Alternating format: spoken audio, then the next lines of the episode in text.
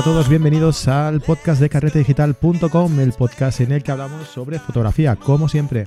Y hoy, eh, bueno, seguimos con esta serie que empezamos la semana pasada de, grabar el programa en directo, ¿no? Interactuando con la gente que, quiera participar a través de, YouTube, del directo en YouTube. Y pues nada, eh, vamos a ver cómo, cómo es que se hace, ¿no? Como diría el otro. Ah, hoy nos toca, nos toca grabar el, podcast, eh, nos toca hablar sobre eh, fotografía gastronómica y tenemos eh, hoy con nosotros, pues, ¿a quién vamos a tener si no? A Pablo Gil. Hola Pablo. O lo que queda de Pablo. ¿Qué tal? ¿Cómo estás? Muy buenas noches. Bueno, pues estoy, como decía, de cuerpo presente y la voz viene y va. Entonces, es lo que tiene el enero y el febrero. Que aparte de tener buen marisco, te jode los pulmones, pero bien. Por lo demás, bien. No, sabía yo eso, tío, pero bueno. Eh, una cosa más, mira. bueno, será lo que se pueda, no, te preocupes. Si en algún momento ves que, eh, que podemos retransmitir eh, tu desfallecimiento en directo, pues avisa que por lo menos lo grabaremos y yo qué sé, igual en un futuro. Lo, lo único es que un bello cadáver tampoco dejaré, ¿sabes? Ay. Vaya tela. Bueno, nada, oye, cuídate, cuídate esa tos, ¿eh? Cuídate esa tos. Y bueno, te voy a dejar descansar un poquito. Voy a decir un, aquí un par de cosas. Eh, hola Eloy, que está por aquí en, directo, saludando. Ah, ¿Sabes qué tenemos? Eh, no sé si lo sabes o no, no sé si te lo he comentado, pero tenemos patrocinador. Bueno. Tenemos un patrocinador en el podcast. Sí, sí, sí. sí. Y es una empresa, Blue, eh, Bluekea, ¿vale? Bluekea, eh, que eh, es una empresa donde tú puedes crear tu propia página web, ¿no? Eh, es, muy fácil, muy sencillo. Nosotros nos, hemos metido, hemos trasteado allí un poco. Y, bueno, la verdad es que es muy intuitivo y, muy visual, ¿no? Te deja una página web muy visual con las plantillas que tienen. y además, como por confiar en, ellos y demás, nos han dejado una cuenta premium de dos meses para todo aquel pues, que, que nos siga y que quiera, y que quiera probarlo. Eh, durante dos meses van a tener todas las herramientas premium de la página, de la página web de, blue, de bluekea.com. pues entrando en el enlace que dejaremos ahí en la nota del programa, pero igualmente es bluekea.com barra carrete digital. Y entrando ahí te registras y tienes, y tienes dos meses gratuitos para probar eh, tu página web, para crear tu página web, ¿no? Eh, así que si quien quiera animarse, quien quiera crear su página web, ¿sabes esto del, de, que siempre lo estás pensando, ¿no? Y dices, ¿y cómo narices hago yo mi Ahora me pongo y no me pongo y tal. Pues es una forma muy sencilla de, empezar, ¿no? De, empezar a hacerlo, que es lo que más cuesta muchas veces de, una página web, ¿no? Eh, ponerse y empezar a hacerla, ¿no? Pues eso, y nada, eh, que como siempre, que nosotros nos debemos a nuestros cursos, ¿no? Y tenemos pues nuestros cursos online eh, en carretedigital.com, pues como bien sabes, de fotografía iniciación a la fotografía, iniciación al retoque, eh, composición, macro, viaje, un montón. Así que lo mejor es que entréis, que veáis lo que, los que hay, que dejamos en cada uno una clase abierta para que podáis eh, probarlos y, que si os gusta, pues 10 euros al mes tienen la culpa. Todos los cursos los podéis ver cuando queráis, de donde queráis y, y si no os gusta, pues os podéis dar de baja cuando queráis, ¿vale? Vale, carrete tienda digital, carretele digital, ha acabado. Ahora podemos empezar si quieres con... Te falta poner espacio publicitario. lo pondremos, lo pondremos, no te preocupes. Cuando tenga más tiempo para hacer pero, cosas, lo pondremos. Pero sí es verdad que vais teniendo un montón de cursos y bueno, a ver si contribuimos a poner más. Ahí, ahí, ahí me ha gustado. Ese comentario me ha encantado, Pablo. sí, eso es parte de, bueno, pues de, las novedades que quiero hacer para, para este próximo, vamos, para este año, 2019, y es la de tener parte de lo que son mis talleres o, cursos eh, online, ¿no? Además que es algo que, está pidiendo mucha gente y, bueno, mucha gente, gente, nunca sé si es mucha o poca. A mí me lo piden 15 personas y ya aplaudo con las orejas, ¿no? Pero bueno, yo sé que hay gente que le siguen cientos de miles de personas y, pero bueno, es, eh, a mí me parece fantástico si me lo piden 10, ya merece la pena. Pablo, pero tú piensa una cosa. si hay 10 personas que te piden eh, crear un curso online o como sea, piensa que hay seguro muchísimas más a las que tienes que llegar para que sepan que está, pero que lo van a querer seguro. Eso está claro. Sí, sí, está claro. Y, vamos con muchas ganas de, de hacer cosas nuevas, ¿no? Claro que sí. Pues eh, mira, eh, Eloy, Álvaro Pérez están por aquí saludando. Eloy dice que dónde te has metido, que te va a dar el techo en la cabeza. Ya, ya, me acabo de dar cuenta. ¿Sabes qué pasa? Que estoy con el portátil y, no, voy a sacar un plano general de donde estoy porque es parte de la alcoba. Para no molestar Para no molestar mucho, porque estoy en mi casa, mi hija se ha dormido hace un poquito y, bueno, pues estoy aquí un poco recluido y no estoy ni en mesa ni en nada. Entonces estoy, mira, portátil. Uh, uh, uh. bueno, pues todos los que hay aquí viendo el, programa, eh, si quieren que Pablo eh, haga un curso en carrete digital, ahí eh, online, que lo vayan poniendo por aquí. Vamos a hacer presión, va, que ya sabéis, ya ha dicho que si hay 10 o 15 que lo quieran, él lo hace. O sea que... Si llegamos a 100, Fran se desnuda. Oh, bueno, entonces no vamos a llegar seguro, no creo que nadie quiera que desnude. Bueno, Pablo, venga, va, vamos a, vamos a explicar un poquito. Vamos a ver qué, planes tienes para, para, este año, para el 2019, así en, general, aparte de los cursos online que hemos, que hemos comentado. Pues planes muchísimos, luego veremos a ver qué es lo que se puede, que se puede llevar a cabo y qué no, porque ya sabes que estas cosas, pues, es como lo de ir al gimnasio, ¿no? Me contaban un chiste el otro día muy divertido. Ya no me voy mucho más por las ramas, pero decía, me he apuntado al gimnasio y no sé qué pasa, que no consigo algazar. Voy a tener que ir a ver qué pasa. Pues esto es un poco lo mismo. O propósitos del año, haces muchísimos, pero bueno, no lo estamos tomando muy en serio. Y con el tema de formación sí que vamos a, dar un, vuelco. Vamos a, abrir un canal de YouTube en el que vamos a hacer eh, pequeños consejos, eh, análisis. Eh, vamos a hablar sobre todo de fotografía gastronómica, que es lo que más lo que más nos gusta. Y, bueno, esto forma parte también de generar un contenido premium, un contenido más elaborado, más profundo, en el que, en el que la gente pueda participar y pueda adquirir, pueda ver a través también de, vuestros canales. Y, bueno, esto en cuanto a formación, aparte de los talleres de siempre, presenciales, que vamos a seguir con ellos, eh, tenemos en mente talleres XXL por varias partes de España, Portugal. Y en la lista de espera, no porque estén esperando por mí, sino porque hay espera para fijar fecha nada más, eh, hay ya varias ciudades, como puede ser La Coruña, Barcelona, Mallorca, eh, Madrid, por supuesto, y, probablemente vengan más. Eh, ahora mismo trabajamos en que, en que sean más lugares. Pero bueno, no siempre es fácil organizar un, taller de estos porque el taller típico de moda con una modelo y dos flashes es muy sencillo de montar porque solo necesitas una modelo. Generalmente hay modelos económicos que pues, están estudiando, intercambio, etc. Pero montar un taller de fotogastronómica implica unos gastos de producción y, y de montaje bastante complicados. Y aparte de logística, sobre todo cuando te desplazas fuera de tu, de tu lugar habitual, ¿eh? sobre todo por el tema de atrezo, hay que mover muchas cosas. Entonces, en, definitiva es que son caros. y ya sabes lo que pasa cuando algo es un poco más costoso, pues hay que esforzarse un poco más y ya está. Pero los, vamos a hacer y, tenemos muchísimas ganas de ir pues, a cuantos más sitios, mejor que mejor. Vamos, eh, de hecho, espero verte pronto por Barcelona. ¿Decimos algo de Barcelona? ¿Decimos algo? Bueno, es que esto está un poco todavía en, verde, aunque las noticias que he tenido hoy creo que te, te van a gustar. Todo te lo he contado por privado, pero bueno, ya te lo contaré. Ahora que estamos en público. Eh, y sí, yo creo que, en taller en Barcelona habrá por H o por B y será grande. Aparte de otras cosas. Aparte de otras cosas en las que no nos reflejamos. Mm. Bueno, ya iremos explicando. No digan nada más que si no, dejamos a la gente aquí con las ganas y tampoco, tampoco es plan. ¿no? Sí, que se enganche. Que, se enganche. es un cliffhanger. ¿Cómo me gusta hacer cliffhangers, tío? ¿Eh? Eh, cada vez más. ¿eh? Que la gente está diciendo que sí que quieren que, te desnude. Hay que, hagas un curso para carrete. Ah.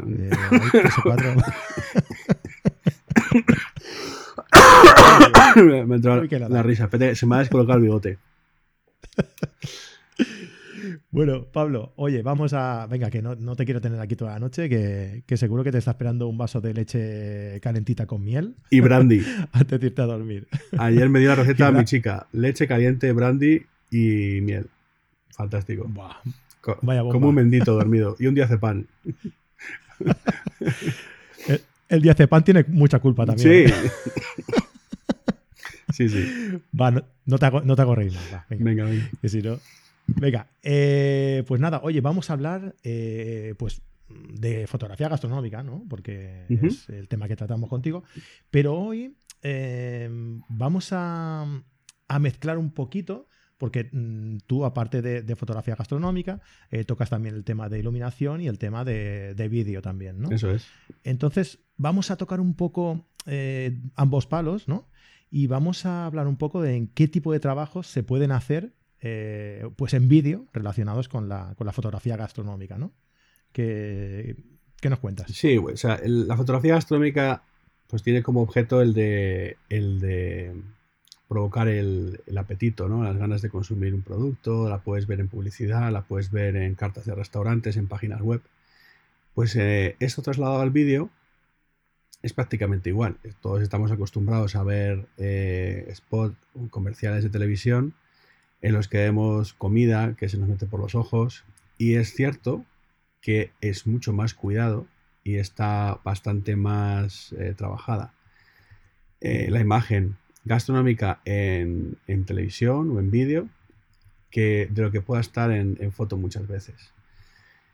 Em, em, es cierto que hay vídeos también low cost. Hay, hay productos de vídeo low cost en cuanto a gastronomía, como puedan ser determinadas videorecetas. Todos habremos conocido los vídeos estos que se hicieron virales de Tasty, eh, similares, en los que veíamos cómo se ejecutaba una receta a toda velocidad, pues, con algunos lapsos de tiempo, elipsis temporales eh, y algunas otras cosas, ¿no? Pero casi siempre lo veíamos desde un plano cenital, que curiosamente el plano cenital es el que se utiliza siempre para formación, ¿no? Porque es el plano que más te permite ver de qué está pasando a la hora de, de confeccionar algo, ¿no? Un plato de comida, pues vemos que hacen las manos en todo momento.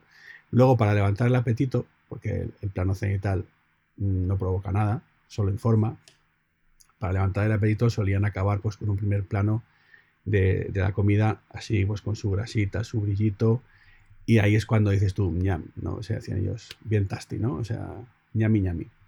Entonces, desde este vídeo, que es, es está, eh, se ha creado, se ha generado y ha nacido para las redes sociales y tiene un coste, pues, todo lo que es producción de vídeo, un coste muy bajo.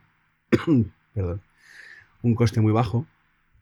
Tenemos eh, vídeos o, producciones eh, súper elaboradas en las que podemos gastar cientos de miles de.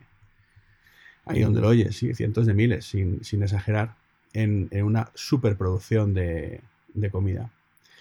El- hay spots comerciales de televisión que utilizan brazos robóticos eh, que están programados por ordenador, tienen el movimiento predefinido, eh, tienen otros brazos también motorizados que escupen o salpican otro tipo de cosas. Todos habréis visto el, el anuncio de un líquido que rodea unas fresas, que da vueltas, las fresas se engullen dentro de otro líquido.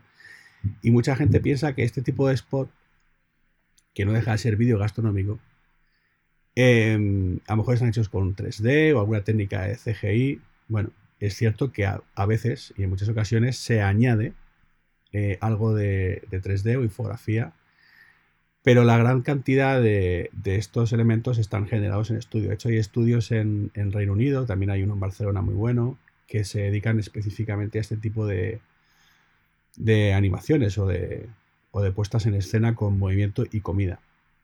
Lo cual en, en vídeo es técnicamente muy complicado, requiere mucha preproducción. Preproducción siempre hablamos de lo que se hace antes de rodar. Y luego en rodaje, pues también, aparte de plastificar todo, porque lo vas a poner perdido, incluidas las cámaras, eh, y la gente se tiene que parapetar porque eh, manchas todo, ¿no? Entonces, fijaros el, el- rango, ¿no? Eh, en, fotografía pasa un poco lo mismo, ¿no? Pasamos de, de la foto súper económica de redes sociales de un restaurante del día a día a una foto publicitaria de, para las vallas de McDonald's o la próxima campaña de Burger King, de la que sea. Entonces son cantidades muy, muy diferentes dentro de lo que es un mismo tipo de, producto. ¿no?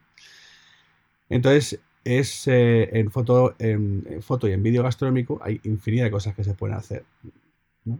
Eh, la que se nos ocurra. Y hay un rango de precios que te puedes perder hasta el infinito.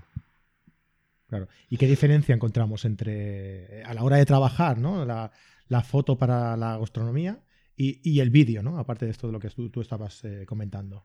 En el foto los recursos son más limitados, ¿no? Porque solo tienes que capturar una imagen. Entonces todo lo haces para un instante. Todo lo, lo concibes, lo preparas y lo desarrollas para un solo momento. Y tienes más margen de maniobra. Tienes más posibilidad de trucar. Cuando estás haciendo vídeo, en realidad tienes mucho menos margen de trucar, aunque también lo haya, pero lo tienes que preparar más a conciencia. Por ejemplo, esto que te decía de los líquidos.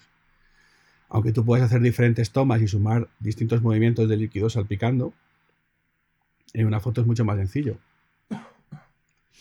Porque generas varias imágenes superpuestas y, y lo tienes. En vídeo, pues eh, el movimiento, el desplazamiento, la velocidad, tiene más factores, es más complicado. El vídeo siempre es más complicado.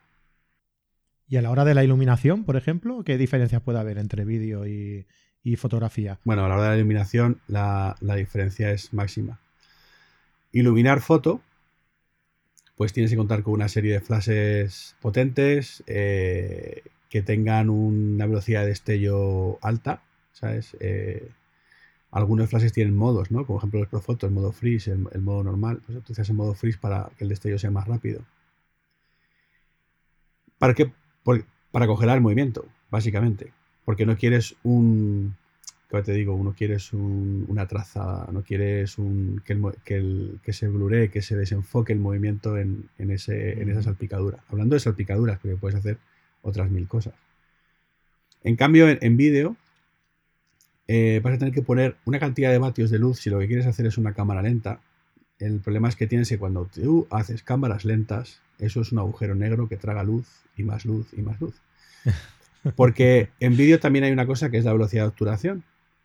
Eh, cuanto más lenta es la velocidad de, cámara que tú quieres registrar, por ejemplo, un, un cienavo de, o lo que viene siendo, perdón, lo que viene siendo 100 fotogramas por segundo, requieren como mínimo un cienavo de, obturación.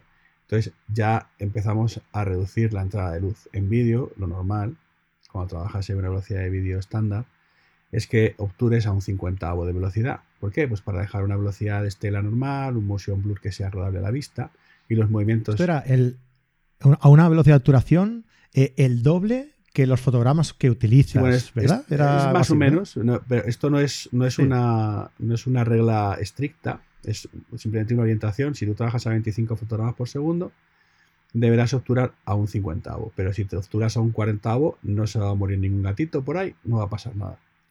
Te lo aseguro. Esto es un poco como las normas, como las normas de composición en, fotografía. Es un poco. ¿Qué pasa? Que si tú obturas muy lento, el movimiento será, pues eso, muy pastoso y te generará mucha estela. Y después llega un momento en el que no se ve, no se ve bonito. ¿Qué pasa? A veces tienes monitores o tienes televisores detrás de una persona que estás grabándola y ese monitor está, tiene una frecuencia de muestreo que coincide con un cuarentavo. Pues graba a un cuarentavo, porque es que si no te va a salir una, banda. Antiguamente las teles sabíamos que iban a 1.50 siempre en, Europa, por la velocidad eh, ACDC, la, la, corriente alterna. ¿no? Pero es que esto ya ha cambiado porque con los LED, las televisiones son LED, las lámparas son LED, y los LED no atienden a la frecuencia de, la corriente alterna, porque tienen sus propios transformadores internos y modulan esta velocidad en función de la intensidad a la que quieren iluminar.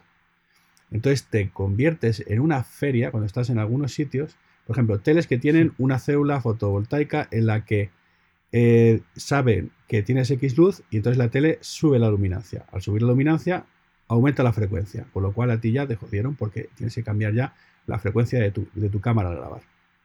Y van variando. Si, fluctúa la luz, se va a una nube, la tele aumenta su brillo. Se mete la nube, la tele baja su brillo. Y lo hace aumentando y disminuyendo frecuencias también, aparte del brillo. Entonces es una fiesta. De hecho, las cámaras de foto actuales, las que han salido en los últimos dos años, casi todas, tiene una cosa que se llama anti-flicker. Y es un detector de fliqueos. Que te dicen, ojo, hay un fliqueo que no es natural. Es decir, un fliqueo fuera, fuera de la relación natural del 50, del 100, del 200. Esa es la historia. Muy bien. Y mira, voy a, voy a salirme un poco del, del, guion, ¿vale? Eh, hablando de iluminación, eh, el otro día tuvimos una, pequeña conversación en la que eh, discutíamos, no discutíamos, hablábamos un poco sobre la diferencia de trabajar con flashes y trabajar con, luz continua. Sí. ¿no? Que ahora con las, con las luces LED, ¿no? con los paneles LED que se han puesto tan de moda ahora, pues que para vídeo, pues, hombre, pues son bastante útiles, ¿no? Sobre todo en bodas y todo esto, mm, se ve mucho, ¿no? Que van los, los videógrafos con, su panel LED arriba y es bastante bastante eh, bueno, ¿no? Para ellos. Para los fotógrafos no tanto, pero bueno. Eh, y hablamos un poco de eso, ¿no? en la fotografía, eh, ¿luz continua o, o, flash? ¿Tú qué, ¿Tú qué crees? ¿Dónde te posicionas tú? Eh, ¿Para fotografía gastronómica o para, o para lo que sea? Eh, yo te diría que no clasifico entre luz continua y luz flash, sino que clasifico entre luces buenas y luces malas. Mm. Y, aquí es donde viene el matiz.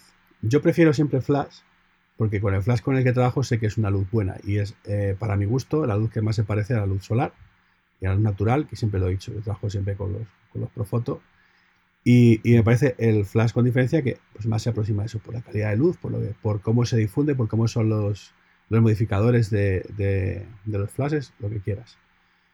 Dicho esto, voy a preferir flash. Pero es correcto decir que hay luces continuas hoy en día que ya tienen un CRI tan sumamente alto, CRI es el índice de crominancia, es decir, eh, viene a explicar más o menos cuáles son las longitudes de onda en color que emite una luz. Porque claro, si una cámara, tú puedes decir, es que el rango dinámico de mi cámara es tal, es la leche, es la mejor cámara del mundo, fenomenal. Si tu fuente de luz no emite esa longitud de onda, la cámara no la va a capturar. Entonces, si tú, si tú tienes una luz LED que tiene un CRI de 80, 90, 92, y resulta que dentro de esos datos, que eso es un promedio de todos los colores, todas longitudes de onda. Si tú vas concretamente a los tonos rojos, naranjas, y están en el 70%, porque suelen ser los más críticos, y tienes un 70%, la piel va a ser una mierda.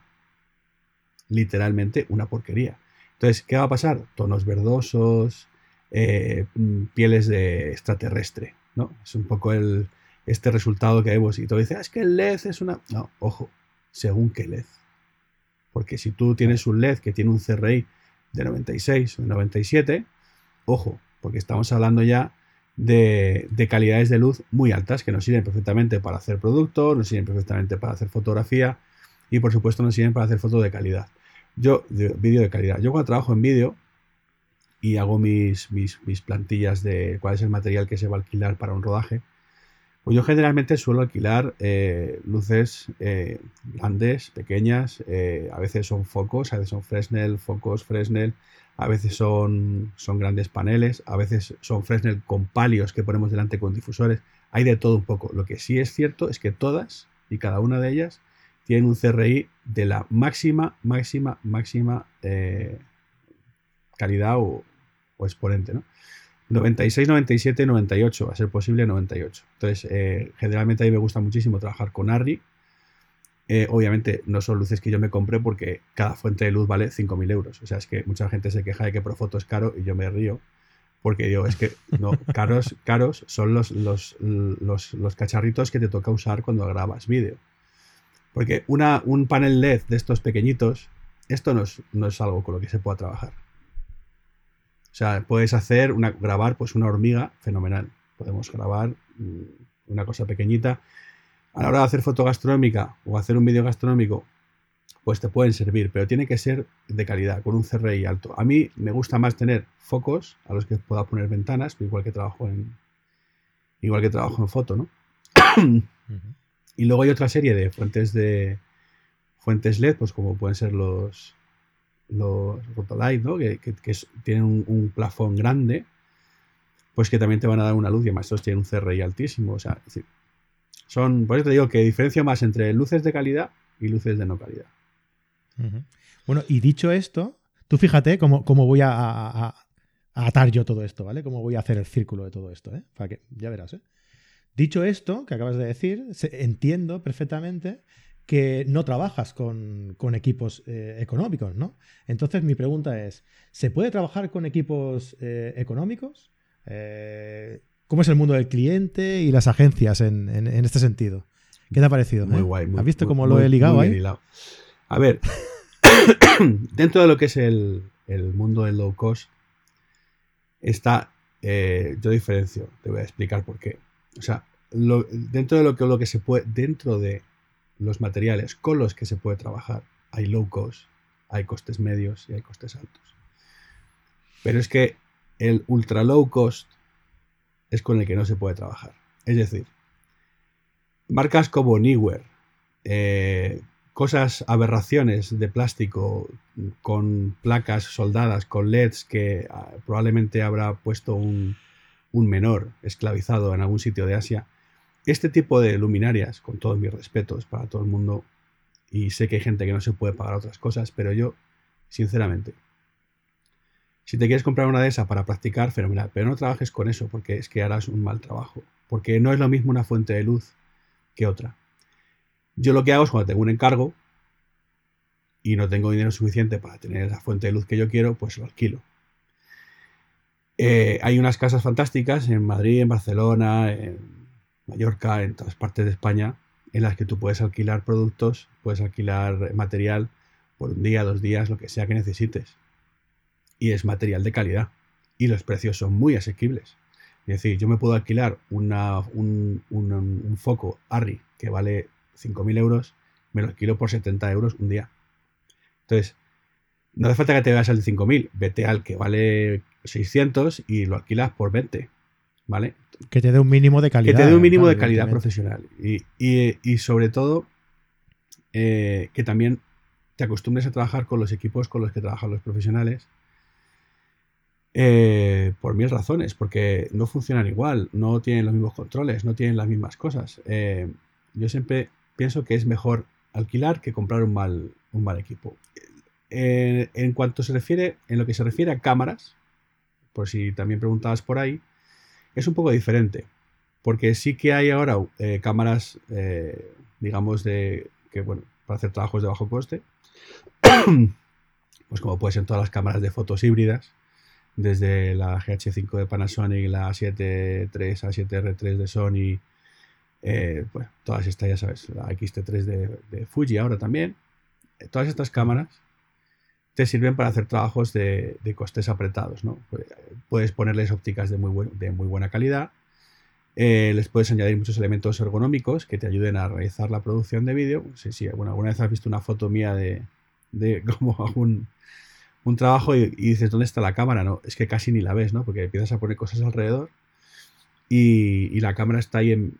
bueno, al final no deja de ser como un sensor con una óptica al que le conectas muchas cosas, muchas cosas, ¿no? Porque yo he hecho grabar, grabo a un monitor externo, a un disco duro. Entonces eh, ni siquiera grabo en tarjeta. O sea, bueno, son, son formas para conseguir la máxima calidad posible con equipos de bajo coste, ¿no?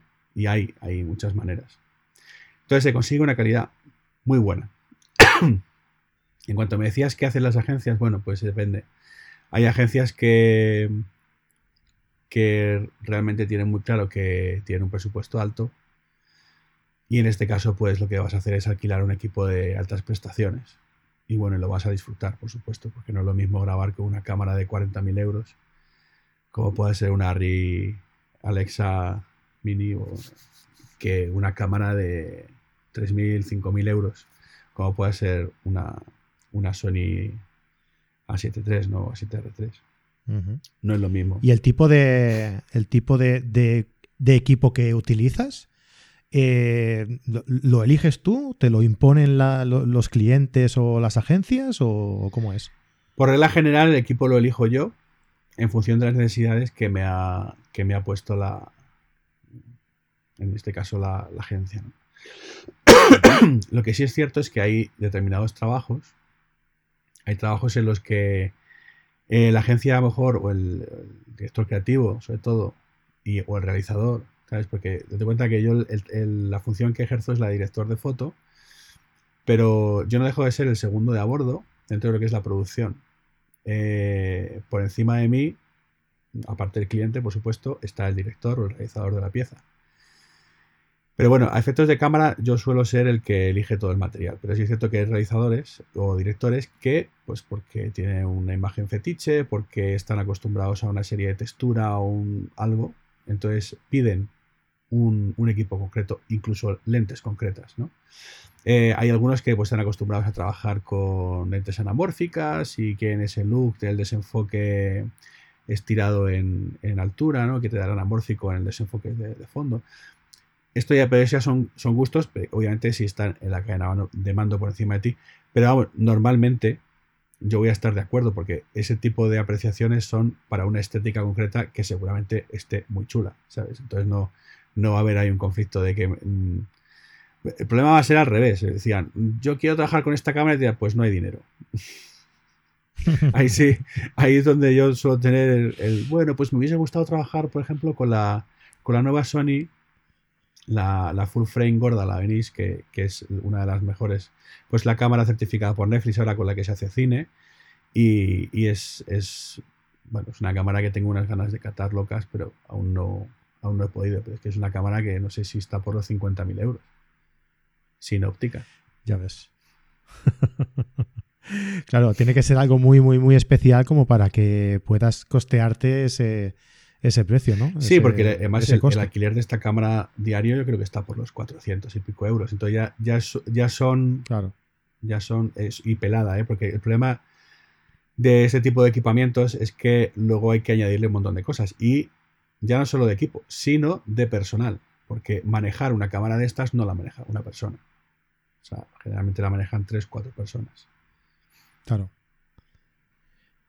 Pues muy bien, ostras tú, muy interesante ¿eh? Eh, conocer estos aspectos eh, más, más laborales, podamos decir, ¿no? De, lo que es la fotografía y el, bueno, y el vídeo. Sí, el mundo del rodaje es, todo, es, otro, es una cosa muy diferente a la foto, aunque está basada en los mismos principios, pero sobre todo a la hora de producir es muy, muy distinto, porque el fotógrafo suele ser como un indio, bueno, dependiendo también de las producciones, ¿no? O sea, yo estoy seguro que Eugenio Recuenco no va solo a hacer fotos, pero eh, convencido. Y, yo tampoco, pero es decir, él llevará a ocho, yo llevo a una o dos personas, cada uno dentro de las medidas de sus posibilidades. Pero es que en, la grabación de vídeo eh, hay un mínimo. Y es que lo de irse uno solo a grabar un vídeo, o sea, poco vas a hacer. Vas a hacer un vídeo. Claro. Pero si te vas a hacer, vas a hacer una producción por ejemplo, unas videorecetas, como quien dice. Para hacer unas videorecetas, pues necesitas un equipo mínimo de 7, 8 personas. Y vas a grabar. Para hacer unas, unas videorecetas hace falta 7 u 8 personas. Unas videorecetas, sí. No todo va a ser equipo de, grabación, ¿vale? O sea, tienes a gente de producción que se encargue del producto, de ir a comprar producto fresco, de que esté organizadas las recetas eh, y estén en el orden adecuado. Está la persona de cocina que está ejecutándolas. Y luego de grabación, pues tendrás a una persona por cada cámara. Si pues, generalmente hay dos cámaras como mínimo, tendrás una cámara cenital, una cámara cercana. Y luego la persona que hace de script, que está apuntando los planos válidos y los que no. Eh, si ha habido alguna cosa que apuntar en cada uno de los planos, pues todo eso va apuntando porque luego pasa a edición y el editor tiene que saber qué ha pasado en rodaje. Es decir, a ver estos planos cómo van, cuál es el orden, cómo se llaman, de dónde vienen, de qué cámara, de qué día, qué día se grabaron, de qué receta es. Eh, y luego, pues ayudantes de producción y, y, bueno, pues eh, la gente que, los eléctricos, ¿no? Que mueven, mueven las luces, colocan las luces. Es que es, todo una todo un baile de, personal espectacular cuando, cuando se graba un, un, producto de ese tipo. Ya te digo, desde. No te digo de ultra low cost, porque ahí pues sí vais tres. Entonces va el de la cámara, va el de sonido. Y a veces ni siquiera va el de sonido, ¿sabes? Pero Oye, ¿qué, te parece si más adelante hacemos, mm, explicamos en, digamos que el, proceso de hacer eh, una especie de, corto, por ejemplo, ¿no? Un vídeo para YouTube eh, o una video receta, por ejemplo, el proceso desde que empieza eh, hablando de, de, lo que es el vídeo o la fotografía, ¿eh? eh. Otras cosas, a ver cómo elegimos quién va a comprar el, eh, la fruta fresca al, supermercado, eso ya lo podemos omitir, ¿no?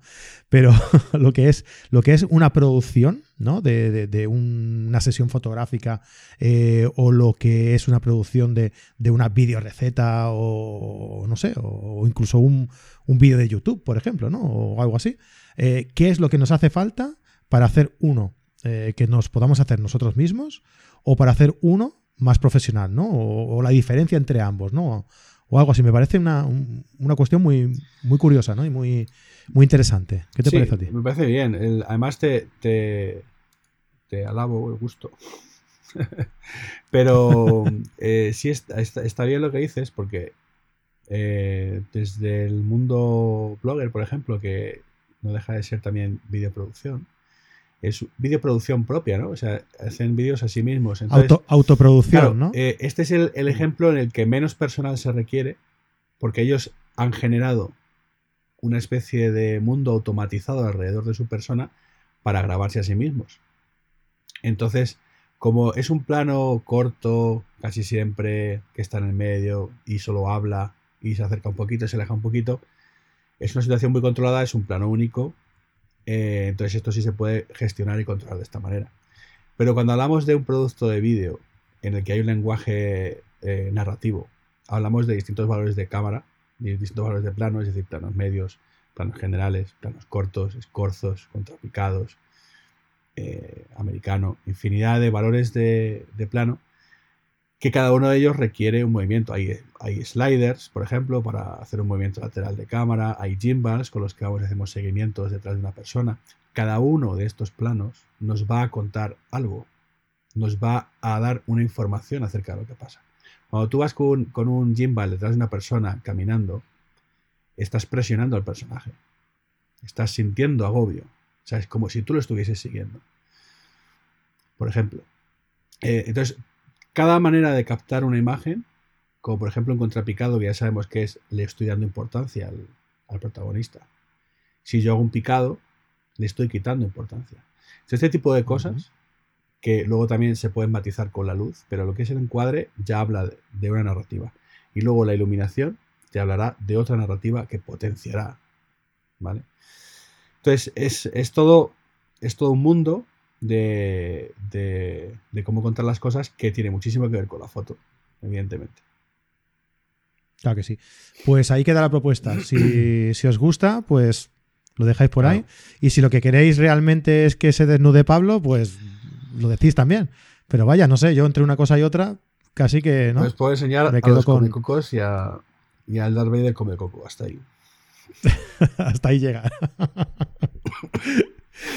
Muy bien, Pablo. Oye, pues no te, no te voy a no te voy a, estrujar más. No, hombre. Siempre es un placer. Sí, bueno, pero estás ahí, pobre, que me, sabe mal, que estás ahí con la voz un poco cogida. Bueno, anunciaros una cosa, se me olvidaba. El, próximo día 30 estaré En, Valencia. Ah, ¿no te lo he preguntado al principio? No, pero da igual, ya lo digo yo. Ya sabes que ah, esto, esto, es como, he venido a hablar de mi libro. No, Pues venga, suelta, suelta, dilo, dilo. No, el, próximo día 30 estaré en, Valencia con, Sony. Vamos con.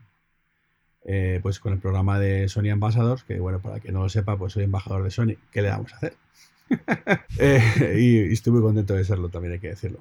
Eh, entonces, pues vamos a hacer un, mini, mini tallercito. Ya anunciaremos por redes sociales. que te pasaré el enlace mañana, por si lo quieres poner y añadir ahí y la gente podrá seguirlo y, y bueno, ya sabéis que hay pocas tiendas en Valencia, así que blanco y en botella. Es que ahora mismo no tengo toda la información, entonces solo os puedo decir día 30, Valencia, ahí estaremos, con un micro taller de día 30. Día 30. Día 30. Vale, eh, este seguramente saldrá la semana que viene. Vamos a estar justito, justito ahí, ¿eh? Bueno, ya, ya, ya lo compartiremos. Bueno, pues para el directo, no pasa nada. Venga, pues el próximo. a ver si para el próximo podemos dar noticias. noticias Eso espero, ya hablamos esta semana y nos hablamos cositas. Muy bien. A ver si hacemos ahí bueno, pues, maravillas. Claro que sí. Oye, pues si sale va a ser muy chulo, la verdad. Tengo muchas ganas, ¿eh? Tengo muchas ganas. Claro, tío. Bueno, no, no vamos a decir nada más, que vamos a dejar a la gente con la miel en los, labios, aunque, aunque Eloy me comentaba por aquí por el chat que él lo sabía antes que yo. Imagínate. Miente, miente más que habla. Ya sabes cómo son estos de Andalucía. Ya ves, ya ves. Muy majos. Muy majos todos. más, majo que, de, más majo que las pesetas, eh, Eloy. Marco es de Sevilla, así que con eso te digo todo. No sé si para bien o para mal, tengo- pero ah, fuera, fuera de toda broma, qué ganas tengo de ir a dar un taller en Andalucía, pero todavía no se han dado eh, los astros. Se me pone difícil. Y mira, muchas veces le he dicho a Eloy que le ponga el salmorejo, pero todavía no se ha podido. Pero iré, iré. no hay manera. Oye, aunque sea por, por probarlo, que nos invite a los dos y aunque no, no ningún taller o lo que sea, yo por probar el salmorejo voy y, y- y lo probamos y, y nos volvemos a casa otra vez. ¿eh? Un viajecito, Se, ¿eh? hace- se- se sacrifica uno por eso, ¿eh? No, Un viajecito, un viajecito. Vaya tela, vaya tela. Pues sí, Pablo. Oye, pues nada, eh, que muchísimas gracias. Ha sido un placer, como siempre, tenerte, tenerte aquí hablando de fotografía gastronómica, vídeo gastronómico, más bien hoy. Y, y nada, oye, que recupérate, mejórate esa voz y esa, y esa tos y, y nos vemos en, la, haré, en el próximo directo, ¿de acuerdo? Muchas gracias y que paséis todos muy buena noche. Espero no haberos importunado mucho con la tos. Y bueno, ya sabéis, 2019 va a ser un año de vídeo muy interesante. Y no digo más. Muy bien. Ahí lo deja, ahí lo deja. Muchísimas gracias, Pablo. Un, Un abrazo, abrazo. hombre. Y nada, a todos los que habéis estado aquí en, directo, muchísimas gracias por, por aguantar todo este, este rato que se ha hecho muy, muy corto, la verdad. Llevamos aquí, yo creo que sobre los 40 minutos y, y ha pasado en un, en un plus plus.